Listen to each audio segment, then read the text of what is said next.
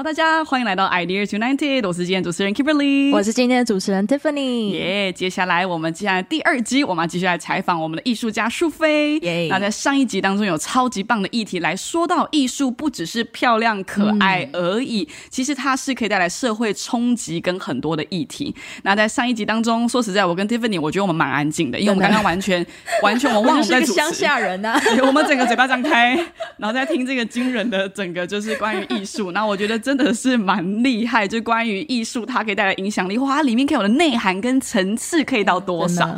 那今天我想苏菲还有为我们带来一些不一样的作品，可以来跟我们分享一下。然后要继续的分享我的其他的作品。嗯 OK 太好。那我要分享的是，哦，好，也是去年画的这个酒吧的一个主题哦。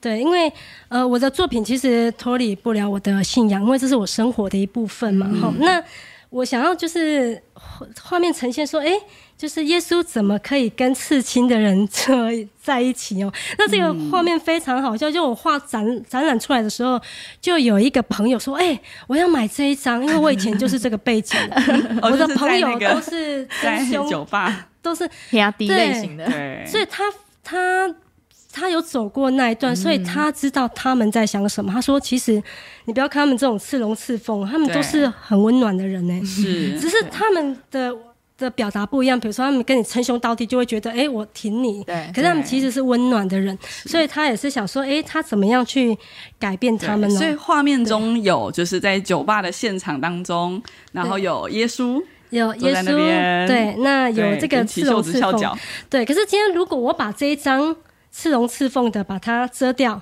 对或许它就没这么刺激了。那就是一般人在。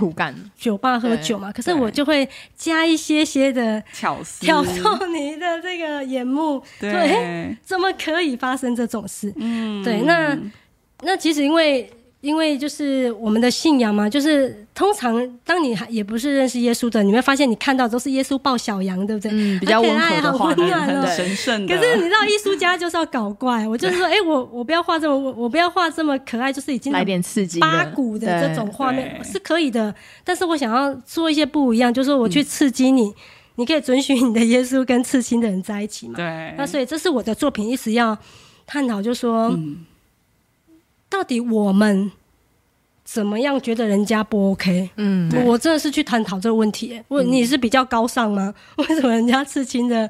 对啊，是我们到底心里看到这画面，你在论断谁？嗯你在论断谁？对啊，那这是。那另外一张作品就是也是最近我自己很喜欢的这个黄色计程车。哦对那这张画我要稍微讲到一个艺术人会想的，这张其实我构思了非常久，你会发现它非常满哦。那其实整个拍摄场景是在哎，怎么讲到摄影？是在纽约。那大家知道纽约很大的一个特色对就是黄色计程车，啊，对满街的黄色计程车。那我特地把背景整个做黑白，就是凸显这辆计程车。但是里面有一个你觉得眼光一定会看到这个辣妹，对吗？对后面还有三个吸睛的，角色，对，三个吸睛的角色。那我要后面的那讲什么呢？个比基尼，这个我也是不敢放在我家给我儿子看哦。我在展览上，哎，当下有没有很多小孩子就不予观看的？对那你看，我也是同样把耶稣这个主角跟这个夜店的小姐放在一起。对对啊，那其实我也是在探讨，就是说你的眼光，当你看到这些的画面，你在想什么想什么？嗯对对啊，可是就是我讲一点，就是我的信仰哦，在圣经里面，这个我称她为二十一世纪的撒玛利亚妇人。如果你有去读到撒玛利亚这个故事，她是在井边一个很一个。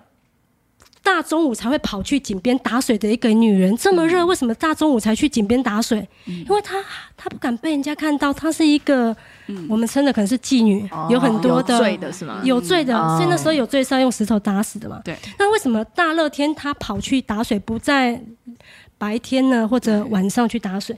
所以他是一个嗯不敢、遮不敢掩的，对他身嗯份不能被被知道的。对，那所以我把他拉到我们现实的生活里面。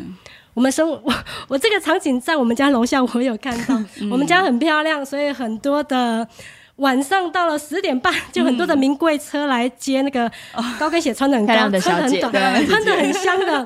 那有一次，我跟我先生很喜欢一起倒垃圾，对，我们就看到这一幕。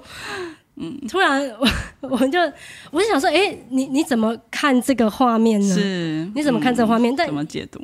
我们的信仰耶稣，他怎么对待？对他可能转过头去跟这个女生说：“我的女儿，你全然美丽，你毫无瑕疵。”嗯，对啊、我我跟我跟我先生说，哎、不是每个女生都想要从事这种穿短短的晚上出去赚钱，没有哎、对。你都不想要背景是怎么来的，她怎么辛苦过活。对。那这个女生我特别做一个，就是她这边有吃一个亲，就哦 Like a 哦。Virgin，、就是对。马丹娜最红的一首歌。呃那首歌是在讲说，可能这个女生背景是很乱的私生活，可是对当她遇到一个她心爱的男生的时候，她觉得她自己是完全是毫无瑕疵的。嗯，所以耶稣也是这么看他，因为他期许自己虽然是在那种环境工作那种，可是他耶稣称他为全然美丽，全然美丽，毫无瑕疵。所以我觉得这张作品我做出来，我非常喜欢哈，嗯，对，非常喜欢，整个配色的的色调真的是很吸睛，对。对。然后就是凸显，对，很满意的一件作品。真的很不错。苏菲姐说这是倒垃圾的时候看到的场景 启发的。哇，我这么 倒垃圾倒这么久了，好像没有办法创作出这样所以。我觉得很多人说，很多人问我说：“哎、老苏菲老师，你怎么样从小到现在啊结婚生两个孩子，你还可以持续的画画？”对，我我说你常常要让自己待在一个可以让你感动的地方，不管你是看电影，你看一本书，嗯你听一首歌，它总有让你感动的，你要永远记住那个感动，因为艺术家的话，永远都是从一个感动开始哦，时时要去观察，去看看你的内心还有没有活着。嗯 我觉得这是创作的动力哦。没错没错，而且我觉得苏菲姐真的很惊人，是你的儿、你的小孩两个都是儿子真啊，一般真的 真的是很难，然后又年轻貌美，对，然后但是我觉得你真的，我我跟 Tiffany 刚刚在聊，就是说。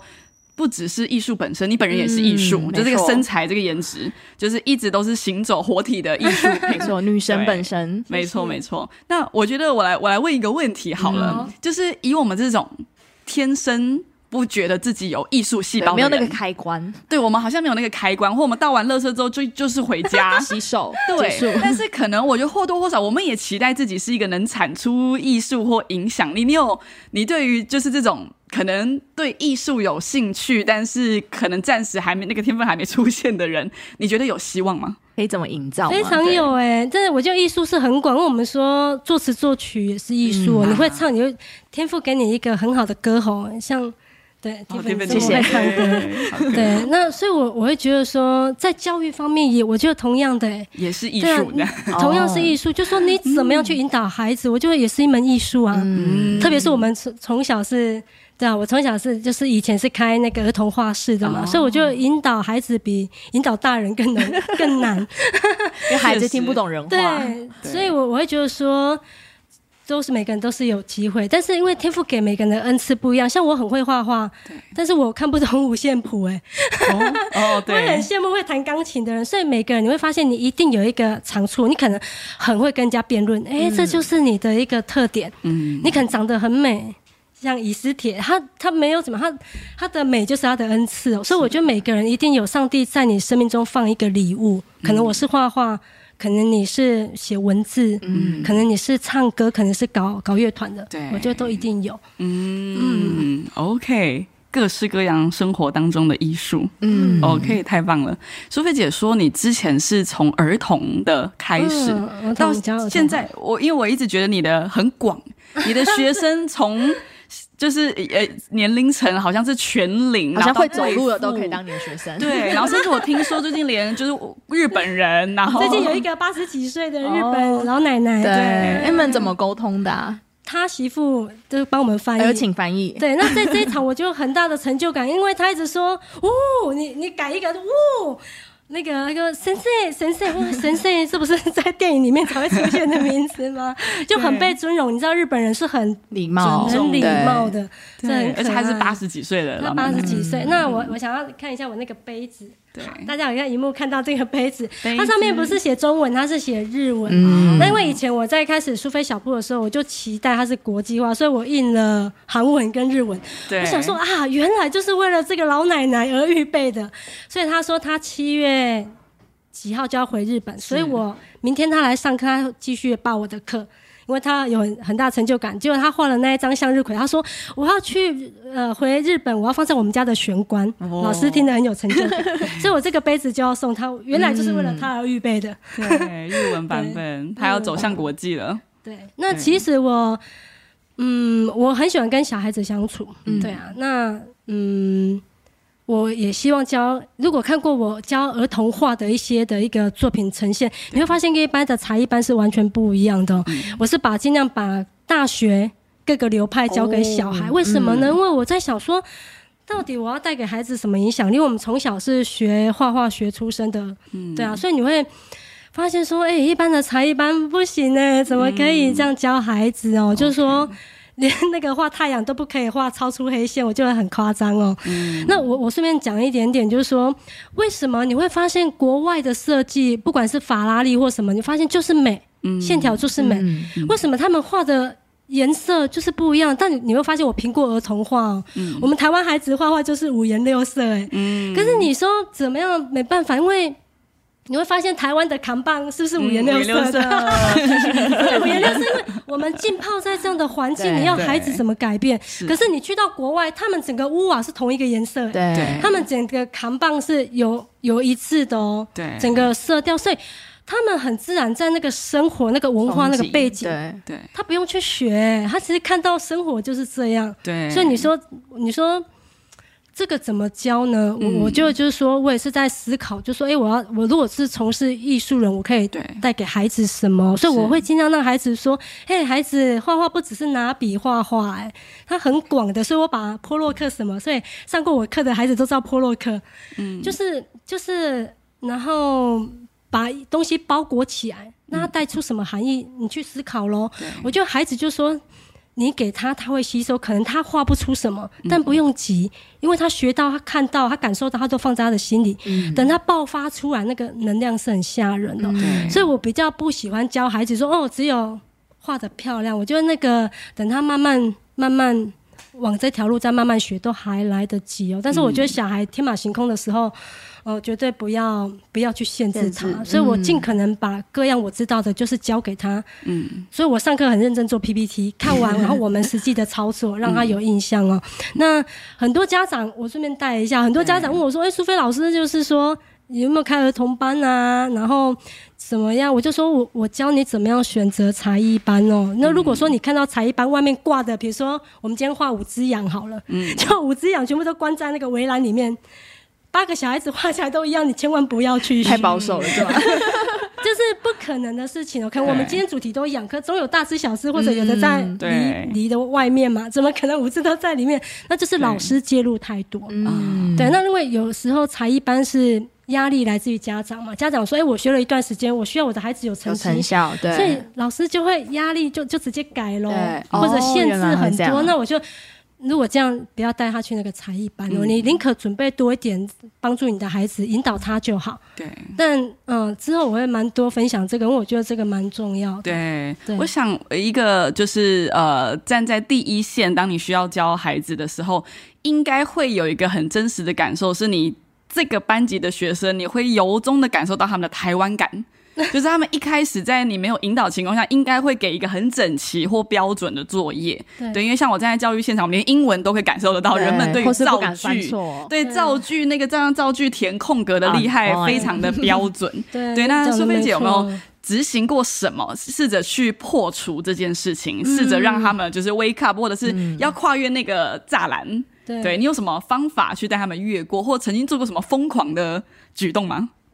嗯，疯狂的，举动我就就是比较多在孩子里面，我尽量引导不一样。那比如说我说有小孩子他画画，他总是画小小的，那其实你不能去勉强他，因为跟他个性一定有关呢、那但是你可以引导，就说好，今天我们这么大，我们来老师画一个圆，头一定要这么大。然后其他让他去创作，就是你要帮助他有一个可以跨越，就说我怎么样从小人变大，对。对，但我说这个老师必须你是要懂得儿童美育，而且你必须要很喜欢小孩哦，因为你要懂孩子的心理，你才能够教他，而且你必须要预备非常多。这就是我说为什么教大人比教小孩容易哦，因为教小孩子你必须备课很多，因为每个孩子不一样。对啊，那我曾经因为教过一段孩子，我我曾经看到一幕，我真的蛮蛮惊讶，就是家长上来接小孩子，那 孩子画了那张我说服装设计，嗯，那你知道小小孩一定是乱黏黏到家长看不懂，是因为我在引导，我看得懂，对。这我是觉得只有惊人看得懂，我这是惊人的 作品哎、结果妈妈一上来对。说，她竟然讲一句话让我很惊讶，这是伟干那贵，那我就啊天哪，这个孩子一个礼拜才来我这边一节课，那平常怎么办呢、对。就一个艺术家真的就被就扼杀了、对，但那可能是抽，是可可以摆在美术馆里面抽其实他还是看得出来是一个模特儿穿那个，但是就是说妈妈的话语，她不晓得怎么去对应这个作品，嗯。因为她看不懂。是。但因为看不懂就很可惜，嗯，所以我会觉得说，就是那个老师你必须懂孩子的话，你那像我以前呃开儿童画室，我更多花时间是引导家长，对。哦对，因为孩子跟老师我家长要被教育。家长需要一定要一定需要被教育哈，因为因为孩子一个礼拜只有一天在我这边嘛，嗯。对，那很多真的是，通常每个孩子都是喜欢画画，嗯我不是说一定每个，但是百分比是非常高的哈。嗯。但除非他被批评过，他就不再对画。绝对的，嗯。绝对的，只要他被批评过，他就不再下笔。还有就是，你也不要模仿给他看。嗯。我今天是尝试实验，因为我以前有做一些报告哦，儿童美育的报告，嗯我就画一只乌龟，对，然后给我子女，他画的跟一模一样。然后后来我不画，他说他不敢下笔，哦，所以绝对不要画给小孩看。嗯。嗯。哦，对，那很多还有很多的那个，希望有机会再分享。对。这一块好特别哦，嗯对，对我对这一块也是蛮有负担的儿童美育，因为我我看到就是因为我们从小长大怎么样都是从小养成的嘛，哦，嗯，特别是美育美学这块，绝对是从小。那很多学生问我说：“老师，你怎么样维持到现在已经结婚生孩子，你还可以继续画？”我说：“跟我小时候脱离不了、欸。”哎，我小时候就是人家去玩，我就是看艺术家，艺术家，然后每天。梦想自己像梵谷啊，对，到哪边我都说，哎、以后我可能这边人家说，哎、这边是苏菲经过的地方，我就是 怀抱那种梦想，哦，要有梦想，嗯。对，所以我会觉得说我可以的，我可以，我喜欢这个啊，我我喜欢，嗯。对啊，所以我我就就是从小啊从小要去帮助他，嗯。帮助他接触啊，因为长大你发现我们有工作，对。我们有经济的压力，嗯。我们进入婚姻那更是很多时间了，所以你怎么样再重拾一个梦，重拾一个兴趣，我觉得不容易哦。对。对啊，所以我觉得，嗯，从小种下去蛮重要的。美感教育，对，我美感想教育很重要。附在就是课程上的费用到已经它已经算便宜了，有的时候最贵的是梦想，哦是真的一点燃再次让他勇敢下笔梦想的那个可能性，那是最有价值的。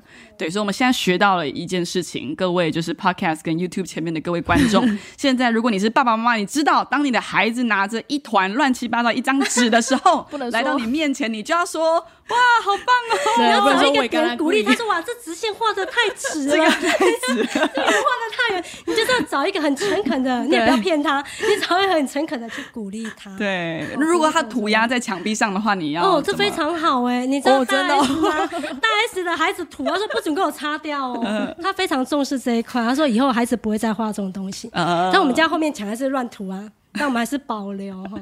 保留他的艺术品。OK，哇，真的是学到一个非常重要的一课。各位大人，让我们一起加油，为国家未来的艺术尽一份心力，好吗？我们的嘴巴很重要。